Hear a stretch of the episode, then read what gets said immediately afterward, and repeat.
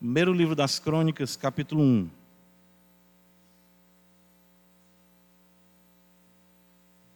Versículo 1. Primeira palavra.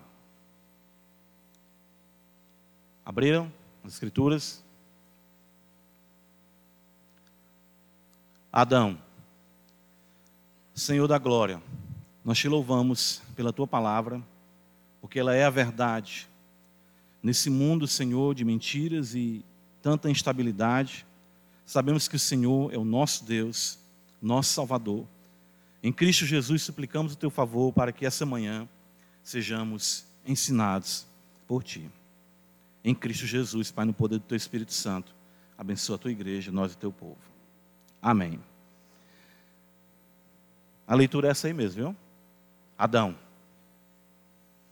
Irmãos, as genealogias sempre foram uma complicação para os cristãos em sua leitura bíblica. Né? Na minha leitura devocional, cheguei mais uma vez ao livro das crônicas e sempre isso me vem à memória, ao meu coração, a dificuldade que nós, como crentes, temos quando nos deparamos com capítulos inteiros que trazem uma quantidade de nomes, os quais nós não conhecemos, a maioria, nunca ouvimos falar, e eu já ouvi de muitos né, que, ao se depararem com essa porção, ou com essas porções, se desanimam. Às vezes o crente já vem com dificuldade na sua leitura bíblica, né?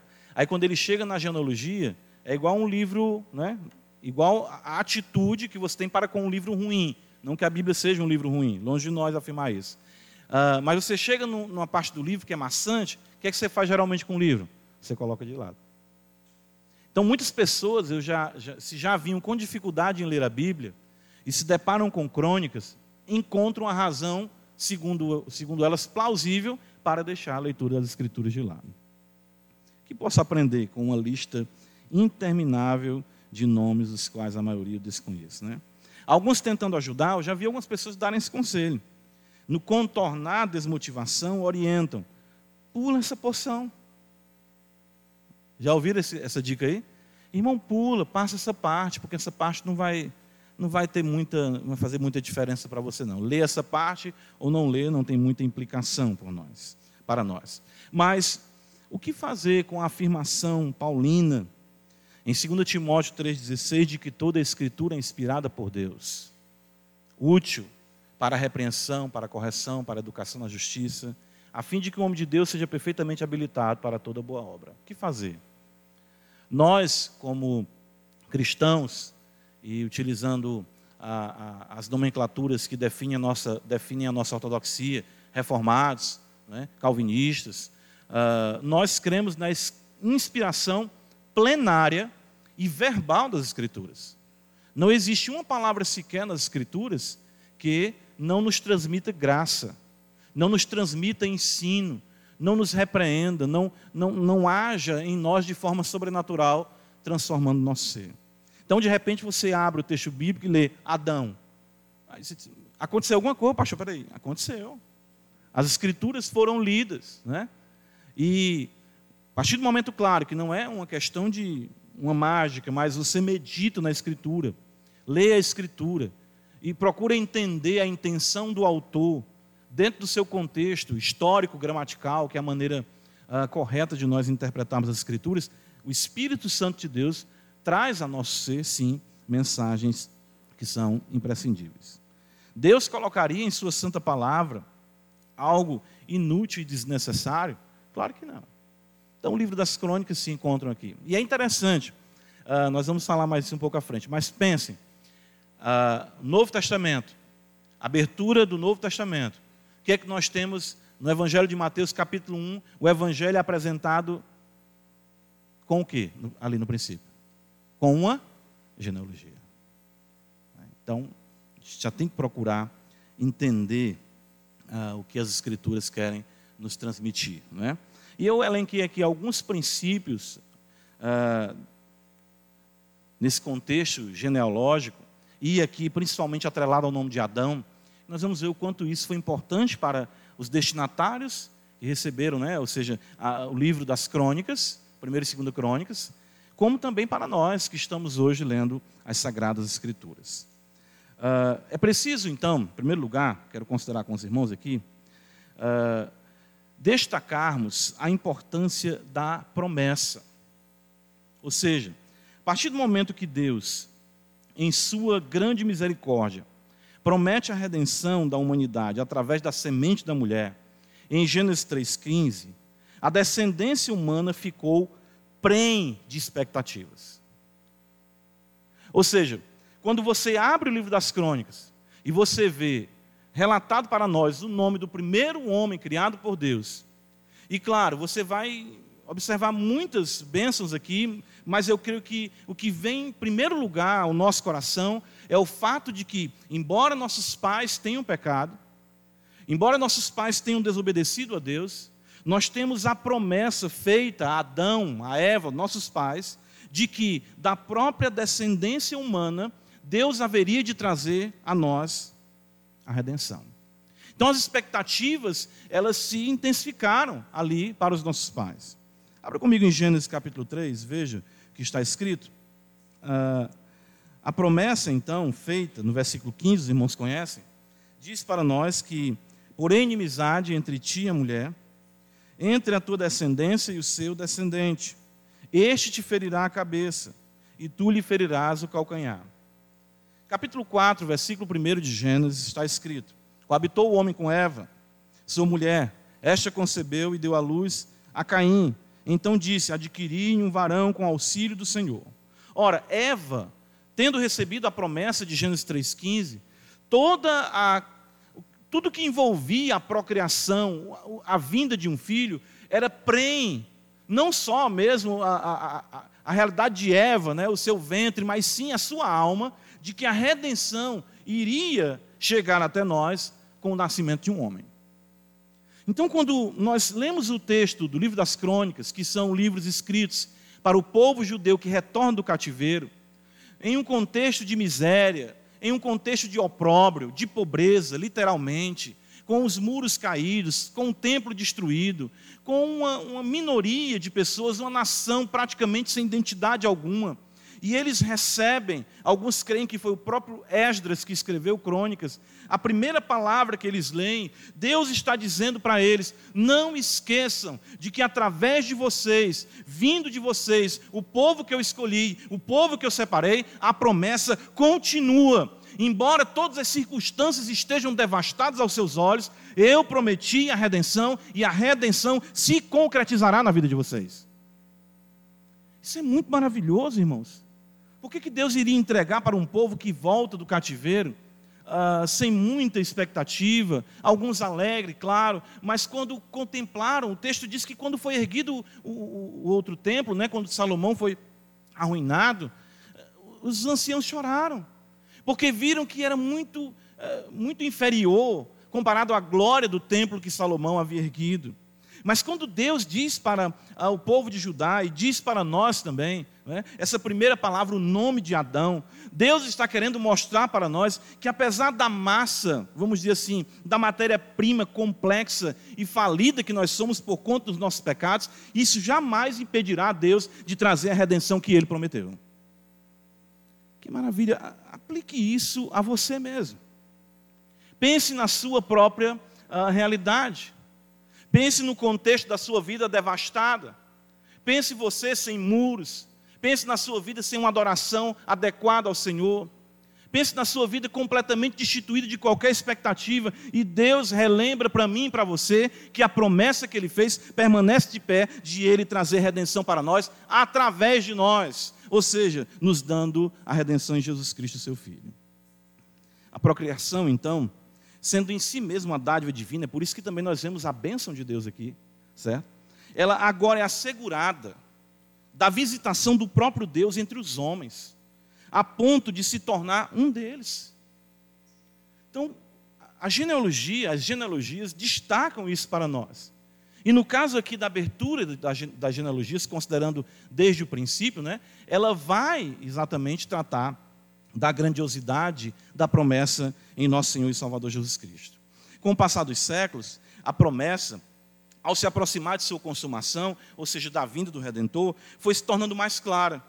Deus habitaria nas tendas de Sem, por isso que você vai observar em Crônicas aí, veja no capítulo 1, o texto vai caminhar de Adão até a era uh, diluviana, é, esses quatro primeiros versículos, e o texto sagrado diz: Noé sem cã Jafé. Mas observa, o texto vai destacar para nós aqui uh, que Deus habitaria nas tendas de Sem, viria de Abraão, a sequência do livro de Crônicas vai destacar isso, da tribo de Judá e da descendência de Davi. Que bênção isso, né? Que alegria isso. Então, você está recebendo uma palavra que nós estamos recebendo, o povo de Judá recebeu uma palavra é, ou seja, cheia de muita expectativa. O contexto do livro das crônicas né, é, é muito importante aqui para a nossa compreensão. Lembra, vou reiterar isso: o povo de Israel retorna do cativeiro para onde o Senhor ah, os havia desterrado, por sua desobediência. Certo? A, a expectativa da promessa, ela sofreu um duro golpe. O que nós observamos aqui é que o povo saindo da terra, para os judeus, entendam, irmãos, é por isso que às vezes nós precisamos entender literatura apocalíptica. O Novo Testamento, o Apocalipse de João, está muito vinculado a essa questão da destruição de Israel, de Judá. Para o judeu, a partir do momento em que Nabucodonosor destruiu a cidade e o templo, é o fim do mundo. Acabaram-se todas as expectativas. O templo de Deus. Tanto que o profeta Jeremias repreende Israel e Judá, dizendo: vocês ficam dizendo templo do Senhor, templo do Senhor, templo do Senhor é esse, e não se arrependem. O Senhor vai destruir. Tanto que Jeremias foi tido como um traidor, porque ensinava o povo a submeter ao jugo de Nabucodonosor. O fato é que ah, quem garantiria que a linhagem de Davi seria preservada sem terra, dispersa e sob dominação pagã? Então o povo foi levado para a Babilônia, as dez tribos foram levadas para a Síria.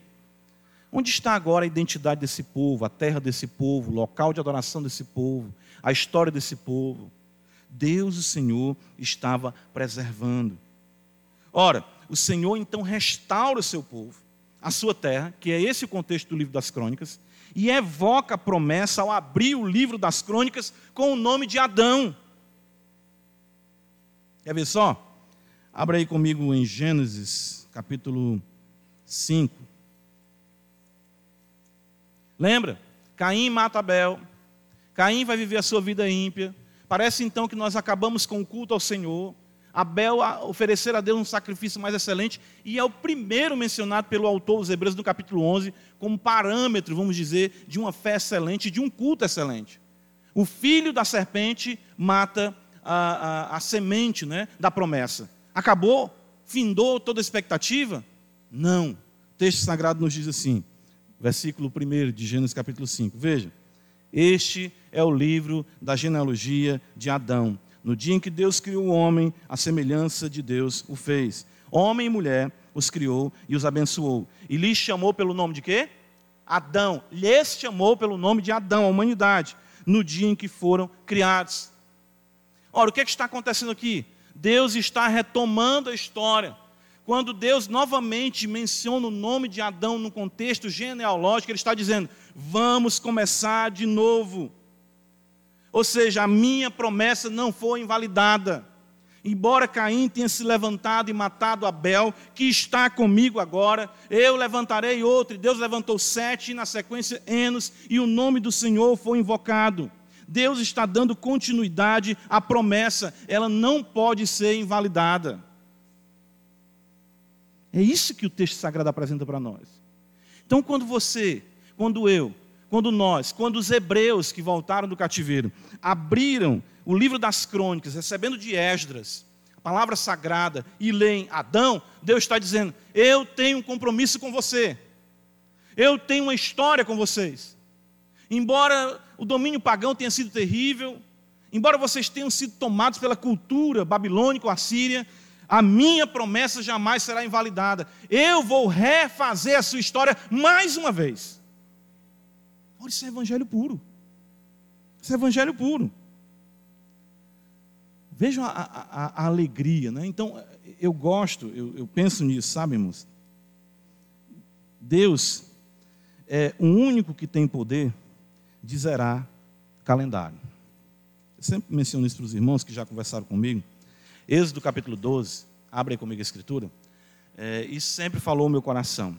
E de fato, nós vemos que uh, nunca é tarde para um novo começo. Né? Eu vi esse, esse é um título de um livro, né? eu gostei desse título.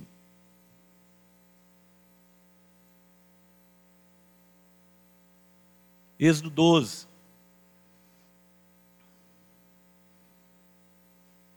Está escrito, verso 1. Disse o Senhor a Moisés e a Arão na terra do Egito: Este mês vos será o principal dos meses, será o primeiro mês do ano. Os irmãos entendem? Caim mata Abel. Eva estava com aquela expectativa que nós vimos da promessa. O maligno vem, sabota, ou, na perspectiva dele, dá um golpe certeiro em que a promessa não poderia se concretizar. Então Deus dá a ela outro filho, Sete, e ela diz que Deus me concedeu no lugar de Abel que Caim matou. E Sete gera Enos, e o texto diz que ali passou a se invocar o nome do Senhor. E o capítulo 5 de Gênesis então começa: Este é o livro da genealogia no dia em que Deus criou Adão. O que Deus está dizendo é: vamos recomeçar. O que o diabo fez não perdurará, seu pecado não perdurará, o mundo não triunfará. Sempre Deus está disposto a reescrever a sua história. E aqui em Êxodo 12, o que está escrito é o seguinte: Deus chega para os filhos de Israel, no ano 430 de escravidão, né? fazedores de tijolos, queimando tijolo no forno, levando chibatadas dia e noite, tendo que enjeitar os próprios filhos.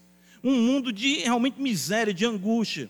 Deus chega para Moisés e Arão diz: tudo ficou para trás. Hoje é o primeiro dia do primeiro mês do primeiro ano em que eu restaurar a história de vocês. Não é belo isso? Isso é muito maravilhoso. Por quê? Porque Deus chegou para eles, que mês era ali? Podemos até identificar, enfim, observando aqui alguns pontos históricos. Mas como se Deus chegasse hoje para você e dissesse: Que dia é hoje? Hoje, 10 de julho, não é isso? Tá certo? 10 de julho. E dissesse para você: Hoje vai ser o primeiro dia do primeiro mês do primeiro ano em que a tua vida será restaurada pelo meu poder. E para isso ele diz o quê? Como ele começou o mundo. Com que homem? Quem foi que ele criou primeiro? Adão. Então ele diz para nós hoje: Adão. Deus tem o poder de reescrever a nossa história. A menção de Adão também nos remete ao Gênesis, pensando agora anteriormente à promessa, né? ao começo, à criação de todas as coisas, ao Criador de todas as coisas, ao Deus Todo-Poderoso. A nação estava devastada, e a nação devastada tem aqui a promessa de restauração daquele que criou do nada todas as coisas pela palavra do seu poder.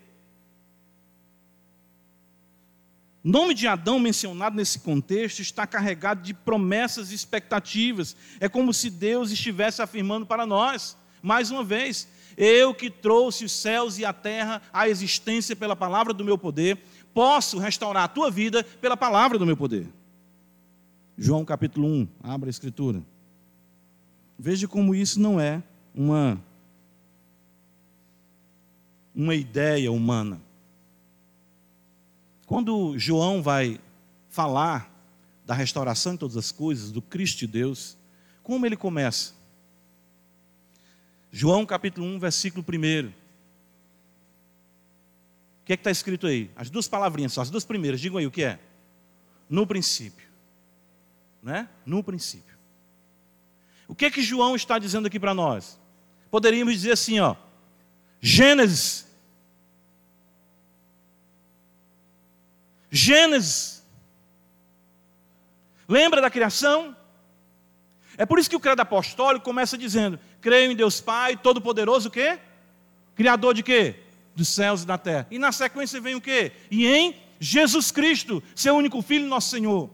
O Deus que criou todas as coisas e disse: haja luz, Ele pode hoje, pela Sua palavra, dizer: seja convertido agora. É isso que João está dizendo. Gênesis. No princípio era o Verbo. O Verbo estava com Deus. O Verbo era Deus. Todas as coisas foram feitas por Ele, sem Ele nada do que foi feito se fez. Paulo usa isso também em 2 Coríntios 4. Lembra? Abre comigo 2 Coríntios 4. Paulo diz para nós, 2 Coríntios capítulo 4.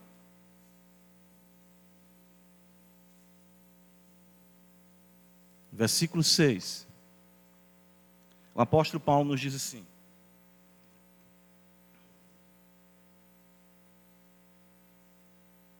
Versículo 6: Porque Deus que disse: Das trevas resplandecerá a luz. Do que é que Paulo está falando aqui? De quê? Gênesis 1. No princípio, criou Deus os céus e a terra, a terra era sem forma vazia, e disse Deus o quê? Haja luz. E o quê? Houve luz. É isso que Paulo está falando. Deus que disse: Das trevas resplandecerá a luz, Ele mesmo resplandeceu em nosso coração para a iluminação do conhecimento da glória de Deus na face de Cristo. Todas as vezes que um homem é convertido, nós vemos o evocar de Deus, do Deus Todo-Poderoso, no seu poder criacional e no seu poder mais glorioso ainda em recriar um homem da miséria de pecado para ser uma nova criatura. É por isso que em 2 Coríntios 5,17, Paulo vai dizer: se alguém está em Cristo, é o quê? Nova criação. Ou nova criatura. Vamos substituir. Se alguém está em Cristo, Gênesis. Eu criei o mundo. Eu criei o primeiro homem. Satanás quis frustrar isso.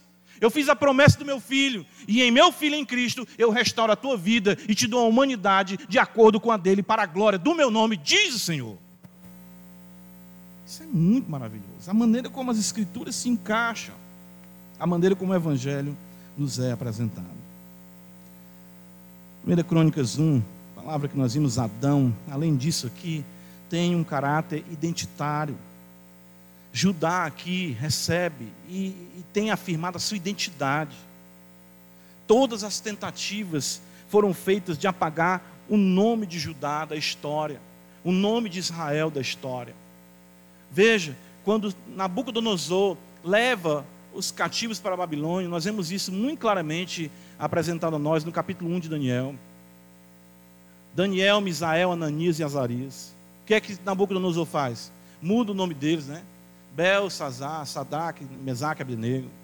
Nomes atrelados às divindades pagãs da Babilônia. Ah, nós vemos o cativeiro assírio ainda foi mais cruel nesse contexto, porque ele desterra as tribos do norte e traz gente, como nós vimos aqui em outro momento, para misturar e acabar com a identidade.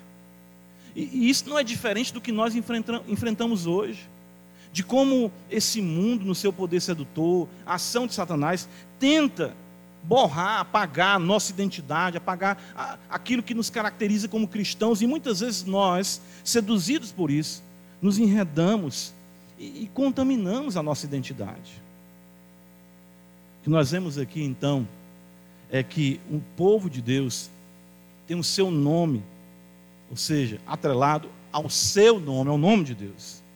De fato, né, Deus, em sua graça abundante, eternizou o nome de meros mortais ao unir o seu nome né, ao nome deles. Ah, onde é que nós vemos isso no contexto de Adão? Tanto na permanência do registro mesmo nas Escrituras. Abra comigo 1 Coríntios capítulo 15.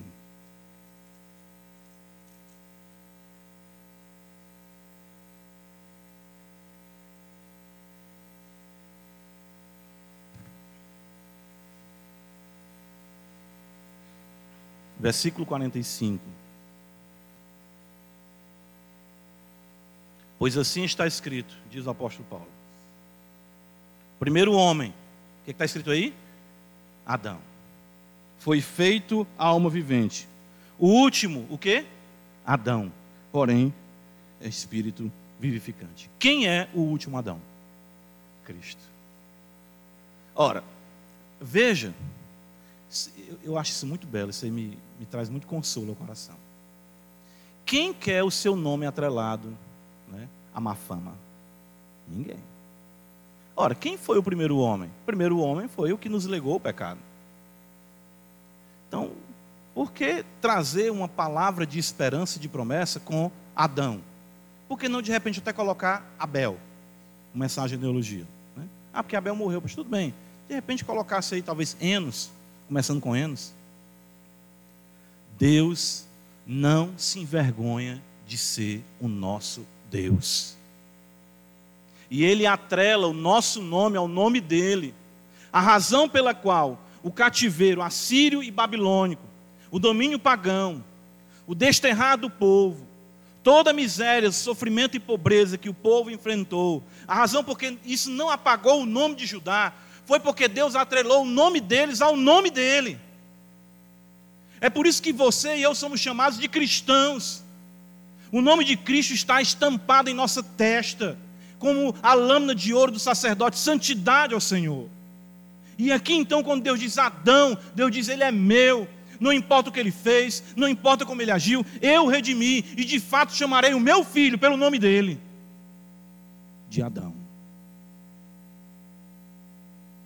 Povo de Deus, então, tem o seu nome atrelado ao nome de Deus. Você será lembrado para sempre, porque está associado com aquele que nunca passará. Entende aqui? Ou seja, por isso que você vê a Escritura afirmar que nós receberemos um novo nome. É por isso que você vê a Escritura dizer, Deus falando, eu escrevi o nome de vocês na palma das minhas mãos. Nas palmas, na palma da minha mão. Deus, Deus não tem problema em se associar a nós, porque o seu poder de santificação e de glória, ele é superabundante para cobrir todos os nossos pecados. Por fim, então, Adão, ou seja, aponta para o último Adão, Cristo, não é? como nós destacamos aqui. E é maravilhoso porque em tudo aquilo que Adão falhou, Cristo em excelência o sobrepujou. Quer dizer, quando você lê Crônicas, capítulo 1, e você vê aqui escrito Adão, é o referencial histórico de promessa de que haverá o último Adão. E o último Adão foi quem? Cristo. De Adão, nós herdamos o pecado, mas de Cristo, a bendita e eterna justiça. E se Adão foi eficaz no comunicar do seu legado, muito mais Cristo que está nos conduzindo a uma glória sem comparação. Percebem então? A promessa do texto de 1 Crônicas é que o último Adão, para quem Adão aponta, é eficaz em nos comunicar a grandiosidade da redenção. Romanos capítulo 5, Paulo diz isso. Olha só o que está escrito. Romanos capítulo 5, apóstolo Paulo nos diz assim. Versículo 12. Portanto, assim como por um só homem entrou o pecado no mundo, e pelo pecado a morte, assim também a morte passou a todos os homens, porque todos pecaram. Versículo 15. Todavia não é assim um dom gratuito como a ofensa, porque se pela ofensa de um só morreram muitos, muito mais, muito mais, veja o superlativo paulino aqui, muito mais a graça de Deus e o dom da graça de um só homem, Jesus Cristo, foram abundantes sobre muitos. O legado do último Adão é mais poderoso e eficaz do que o legado do primeiro Adão. Então, irmão irmãos, hoje é o dia do Gênesis na sua vida. Hoje é o dia da sua história ser reescrita. Hoje é o dia de promessa. Hoje é o dia de Deus zerar o calendário. Hoje é o dia de você começar uma nova vida, com a promessa de que o último Adão, Cristo, é poderoso e eficaz para te libertar de todo pecado. E por isso nós estamos aqui essa manhã. Porque o dia do Senhor aponta para um novo começo, para um novo céu, uma nova terra, onde desfrutaremos para sempre de uma nova criação daquele Deus que criou todas as coisas pela palavra do seu poder. E Deus em Cristo nos abençoe. Amém. Senhor da glória, seja o teu nome glorificado em nossas vidas. De fato, as promessas, a esperança aqui são abundantes. Nós queremos caminhar à luz das mesmas. Ajuda-nos para que em todas as coisas teu nome seja glorificado. E que haja, Senhor, novo começo na vida de homens e mulheres que aqui se arrependem verdadeiramente dos seus pecados e caminham na dependência do último Adão, Jesus Cristo, nosso Senhor. Amém.